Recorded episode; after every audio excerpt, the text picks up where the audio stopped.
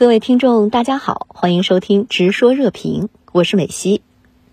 下个话题来连线特约评论员张思南，张先生您好。当地时间十一月十一日，俄罗斯国防部宣布，俄军在赫尔松市的撤离行动全部完成。同日，乌克兰武装力量进入该地区。那您觉得这是否意味着俄乌冲突出现某种决定性的转折？两国之间是否开始出现签署和平协议的曙光呢？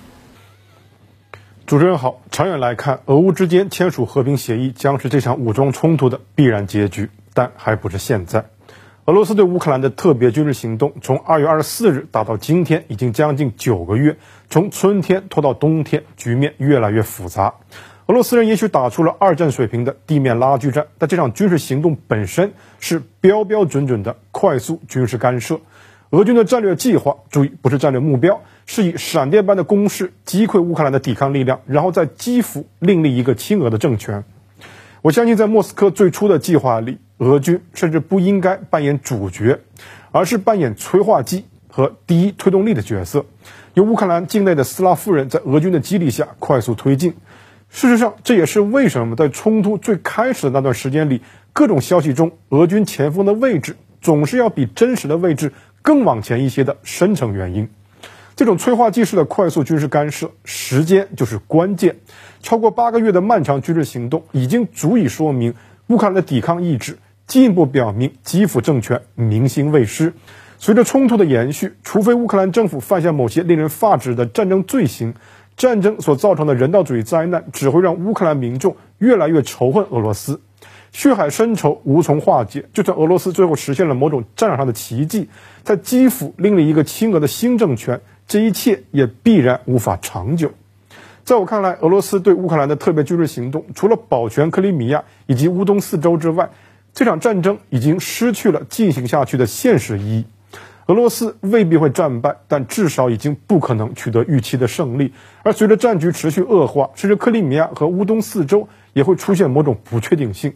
我相信，包括普京在内的俄罗斯高层肯定看到了这一点。所以外界注意到，十月底以来，俄方就与乌克兰和谈释放了密集的信号，甚至一周内五次发出和谈信号。这表示俄罗斯的姿态已经不能再明确了。然而，另一边，乌克兰总统泽连斯基则以法令明确表示。拒绝与普京谈判，俄乌之间要实现和谈乃至最终的冲突结束，恐怕仍需时日，要付出更多血的代价。如果俄罗斯选择与乌克兰和平结束冲突，这是否意味着拱手让出了在该地区的国家战略安全利益？这是个好问题。我认为这场以维护俄罗斯国家战略安全为目标的特别军事行动，现在却走向了危害俄罗斯的国家战略安全的境地。近九个月的军事行动已经透支了俄军整体的威慑力。幅员辽阔的俄罗斯处在多个不同民族、不同宗教、不同文化的交界区域，周边环境复杂恶劣。俄罗斯因此需要可信的军事威慑力来维系区域秩序，保障自身的国家战略安全。事实上，俄罗斯的武装力量现代化建设正是围绕上述思路而进行的。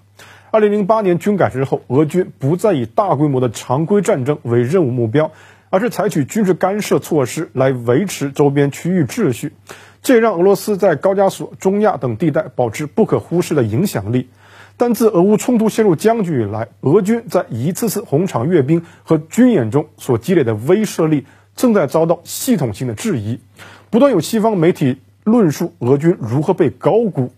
如果说这还只是一种质疑的话，俄罗斯在乌克兰的持续性投入，则让俄军在其他战略方向上真真切切的捉襟见肘。